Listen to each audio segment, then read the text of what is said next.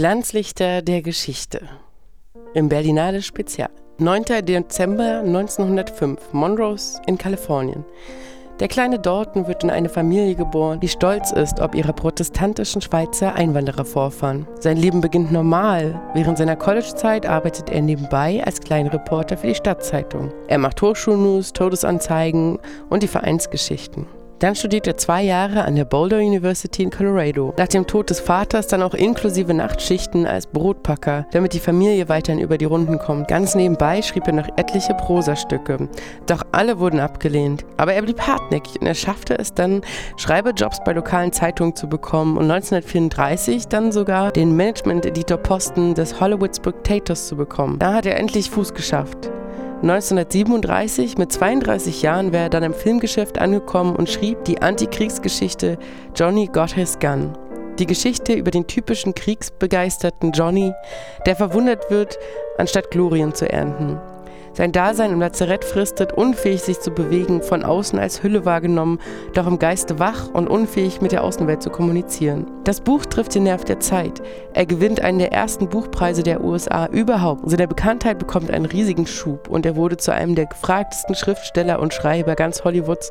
Mit 8000 Dollar die Woche konnte er sich wirklich nicht beschweren. Er schrieb an Filmen wie 30 Sekunden über Tokio und Kitty Foyle. Doch sein Problem war in seinem Kopf zumindest für die Außenwelt. Er stand seit jeher den Kommunisten nahe.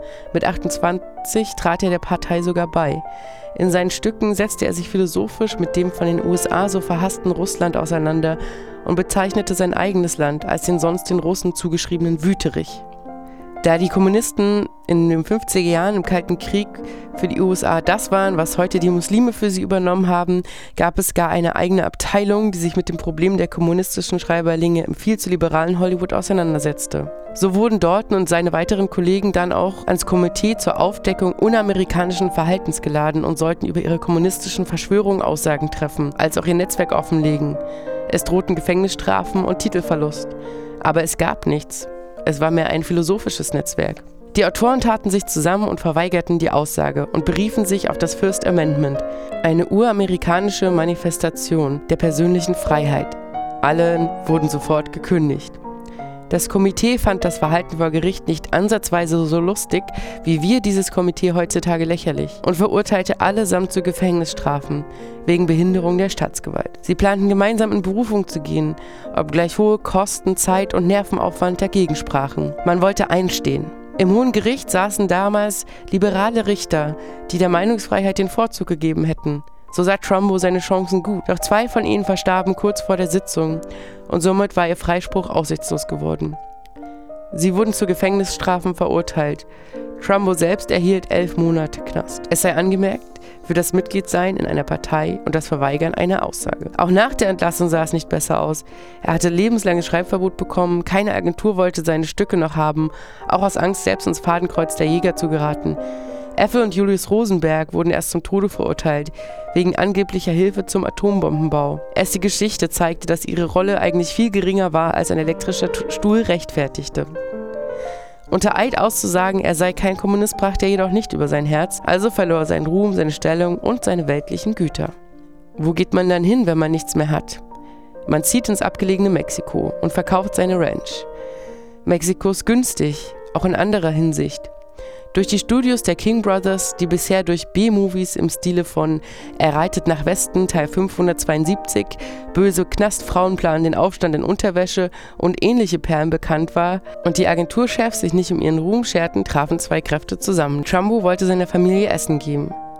Unter Pseudonym schrieb er Filme für viel weniger Geld, dafür aber mit weniger Anspruch. Allerdings auch niemals wieder unter seinem eigenen Namen. Ein Herz und eine Krone, ein Film über unstandesgemäße Liebe ohne Happy End, ist so ganz nebenbei der Durchbruchsfilm für Audrey Hepburn und gewann einen Oscar für die Story. Da Trumbo den im Geheimen nicht annehmen konnte, ließ er seinen Freund Ian McLennan Hunter als offiziellen Schreiberling auftreten. Dann kam es. The Brave One. Eine Geschichte über die Freundschaft zwischen einem Jungen und seinem Bullen. Der gewann nämlich einen Academy Award von ihm als Autor der Blacklist mit lebenslangem Schreibverbot. Da die Kings Brothers auf Masse und nicht Qualität produzieren, verhilft er auch seinen alten Schreiberkollegen wieder zu Jobs. Unter verschiedensten Pseudonymen schreiben sie teilweise auch an Filmen mit, immer wieder erfolgreichen Stücken. Er führte damit die sogenannte Blacklist ad absurdum, denn die verfilmten Autoren schrieben die erfolgreichsten Filme. Dann kommt er, Kirk Douglas. Kommt auf ihn zu, bereits damals gefeierter Superstar-Schauspieler, er bekommt seinen Spartakus nicht fertig, ein Epos soll es werden. Doch Stanley Kubrick ist kein einfacher Regisseur und mit den Skriptbesserungen, die andere für ihn durchführten, ist er nicht zufrieden. Gekrönt wird das alles noch von dem Run mit United Artists, die zur selben Zeit an einem eigenen Spartakus arbeiten. Der Film muss schnell fertig werden. Trumbo macht das in zwei Wochen. Der Film ist gerettet.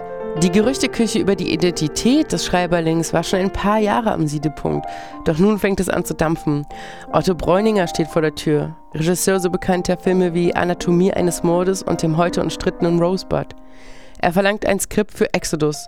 Die Geschichte zur Entstehung Israels soll geschrieben werden, so schnell wie möglich. Dalton setzt sich durch und beide Filme zeigen ihn als Autor im Abspann und im Beginn des Films. Ganz offiziell nun endlich mit 55 Jahren ist er wieder rehabilitiert. Nun, leider nicht überall, denn die Nachrichten, gefüttert vom Komitee zur Aufdeckung antiamerikanischen Verhaltens, berichten nur Schlechtes und drohen mit Ärger. Demonstranten versammeln sich vor den Kinos und protestieren. Das Unerwartete geschieht. JFK himself, John F. Kennedy, entsteigt einem Film vor laufender Kamera. Trumbo ist endgültig rehabilitiert, nachdem er sagt, der Film war groß und er erwartet, dass er ein großer Erfolg werden wird. Trumbo schrieb viele weitere Stories und Skripte, wie für Papillon. Eines seiner letzten Stücke ist Executive Action, der bezeichnenderweise das Attentat auf John F. Kennedy zum Thema hat. 1971 kann er endlich seinen Johnny zieht in den Krieg selbst verfilmen, wofür er in Cannes gleich zwei Preise erhält. Ein Jahr nachdem er für The Brave One endlich selbst den Oscar offiziell in den Händen halten kann und in seinem Namen überreicht bekommt, stirbt er am 10. September 1976 an einer Herzattacke. Die Urheberschaft für ein Herz und eine Krone und den dazugehörigen Academy Award gab es erst 1993, den seine Frau entgegennahm. Sie starb mit 93 im Oktober 2009. Dalton Trumbo